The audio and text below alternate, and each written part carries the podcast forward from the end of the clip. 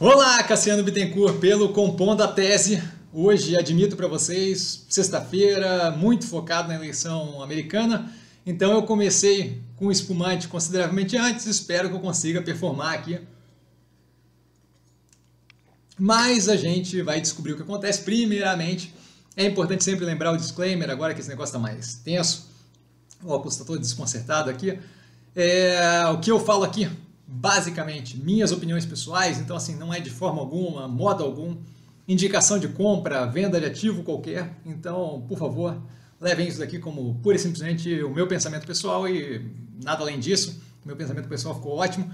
A gente passa direto ali para as notícias. Eu acho que vai ser um vídeo bem mais curto hoje, uma vez que a gente teve um, uma semana toda muito dominada pela eleição americana, como a gente viu, como comentado é, durante live e por aí vai, a eleição americana deu ali um estresse no começo, semana passada, bem tensa, umas quedas de ativos e agora a gente vê uma recuperação agressiva de grande parte do preço, estamos de volta aos 100 mil pontos.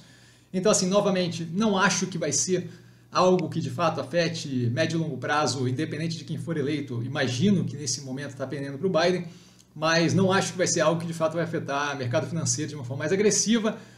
Com relação a notícias, a gente viu várias novidades para Minerva, que divulgou o resultado, vai pagar antecipação 25% dos 50% do lucro de nove meses, que é o dividendo, de acordo com os novos moldes, com endividamento abaixo de 2,5 vezes, e aí eu estou falando de dívida líquida sobre a EBITDA. A média diária de exportação de carne bovina in natura é, registrou aí recorde histórico quando a gente fala de exportação. Então, claramente, a gente está indo numa direção onde aquilo que eu comento várias vezes é, se, se, mostra válido novamente, né? Que se tem alguém, se, se tem o preço aí do, da roupa bovina subindo, é porque tem gente comprando. Então não é como se a gente tivesse que ficar preocupado propriamente com a subida do preço da roupa bovina.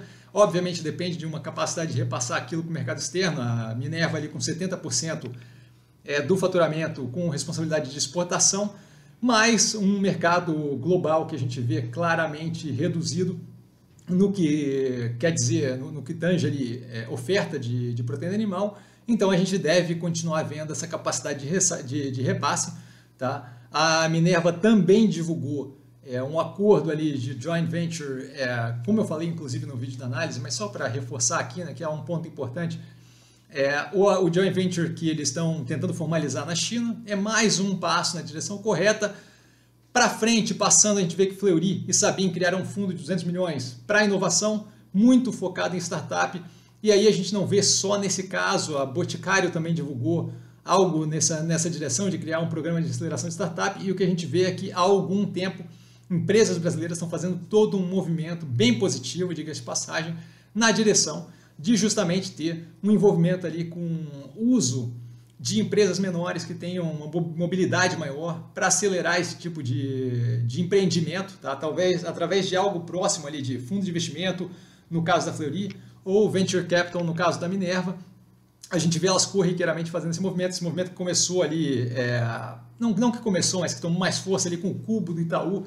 Então é algo que vem corriqueiramente, eu espero que isso aconteça cada vez mais e acho que é um movimento muito interessante justamente adicionar é, como é que eu vou dizer ali, operações mais magras, mais leves, tá? E que possam justamente é, colaborar aí em melhoria logística, melhoria operacional, melhoria de novas tecnologias. No caso da Minerva foi a Clara Foods, é, através de melhoria ali com é, proteína animal que seja de uma certa forma alternativa, não, não, não deixa de ser proteína animal, mas é, feita através de fermentação, tá? Então, vejo isso como super positivo, a própria Fleury também, é, com o marketplace deles. Então, assim, operações pequenas que podem agregar aos grupos maiores. Acho que esse é o jeito de, de fazer a coisa acontecer. É como se fosse colocar novos módulos dentro de uma operação que já funciona. O PMI composto do Brasil é, veio subindo. Tá? Isso daí acaba não sendo nada determinante, mas a gente continua vendo uma melhoria da operação é, da, da, da economia brasileira paulatinamente um retorno à normalidade, então isso daí acaba sendo positivo. Não é determinante, não tem que ser levado como, putz, deu tudo certo, daqui para frente está tranquilo. Porém, entretanto, todavia, é mais um sinal positivo. A gente tem visto sinais positivos é, corriqueiramente aí com relação à indústria. Agora o serviço, há dois meses, aí tem respondido bem.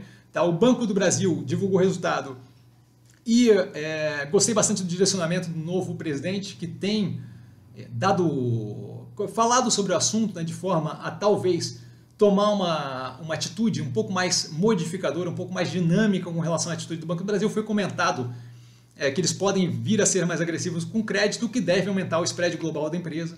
E isso daí é mais um ponto positivo, deve aumentar a rentabilidade. A gente tem que ver como fica esse mix com a inadimplência, mas acho que esse, esse, esse novo direcionamento de ser mais agressivo com juros no níveis que gente, nos níveis que a gente tem hoje, a economia respondendo um pouco mais positivamente, a gente não tendo é, uma segunda onda de Covid muito agressiva ou tendo uma vacina no meio do caminho, acho que pode ser uma combinação bem positiva.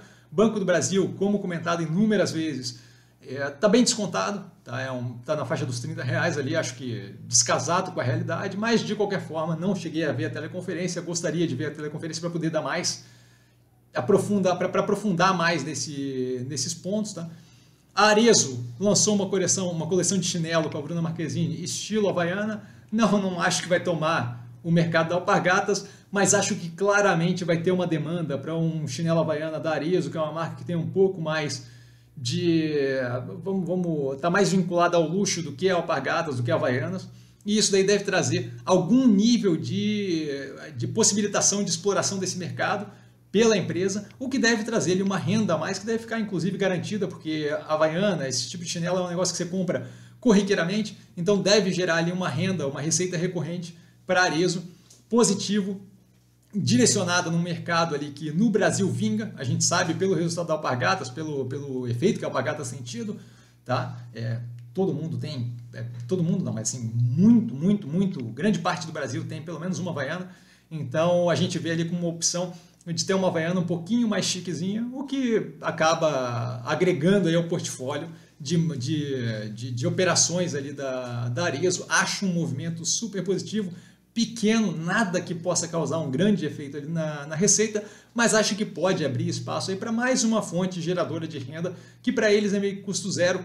O, a prova de conceito, Proof of Concept, já foi feito pela Havaianas e o, tudo que a gente está fazendo é dando uma, uma emperequetada ali num produto que já é conhecido, reconhecido e, e, e super positivo, tá?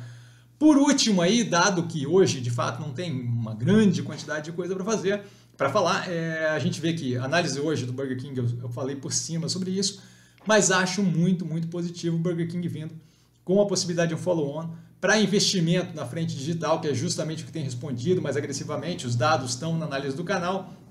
Vejo isso como uma possibilidade, nesse momento de levante, quando os preços estão começando a responder dos ativos, fazer ele de fato um IPO bem posicionado, um IPO não, desculpa, um follow-on bem posicionado e justamente captar recurso suficiente para poder acelerar o crescimento é, dessa parte digital, a parte dos outros canais ali do Omnichannel, que envolve é, Uber Eats, 99 agora, o James é, Delivery, iFood, por aí vai, mais do que isso, delivery próprio, é, a parte do próprio aplicativo próprio deles, que está evoluindo. Tá? Então, assim, vejo como super positivo. Além disso, no follow-on deve responder também uma ampliação do número de lojas e é, fazendo ali o, a remodelagem de algumas lojas já existentes. Então vejo isso como super positivo. E acho que basicamente nessa semana é isso. Sinto muito aí que foi um vídeo mais curto, mas nessa semana foi muito, muito, muito tomado pela eleição americana, que como a gente vê aí não está propriamente tendo um efeito negativo, não está propriamente estressando o mercado daquele jeito. A gente deve ver aí uma semana, a próxima semana aí de um jeito mais tranquilo, sem a pressão toda. A gente deve ter um resultado aí imagino eu que hoje mesmo, a gente já parece, parece que está tendo aí o Biden de fato vencendo é, a eleição, então a gente deve ter uma questão mais resolvida com menos tensão da insegurança de não saber o que vai acontecer, tá? Então, agradeço todo mundo que está assistindo, sinto muito que hoje foi mais é, sucinto o vídeo, mas a gente trabalha com o que tem, tá? Então não adianta querer também ficar inventando moda e falando coisa de é, do nada, tá? E por hoje eu fico por aqui. Vale lembrar que quem aprende a pensar bolsa opera com mero detalhe, precisando de mim. Eu estou sempre no Instagram, arroba investir com sim. Só ir lá falar comigo, não tenho nenhum problema de responder direct message. E um grande abraço a todo mundo, até o segmento aí da semana, que a gente continua com a temporada de balanço, tá? Grande abraço.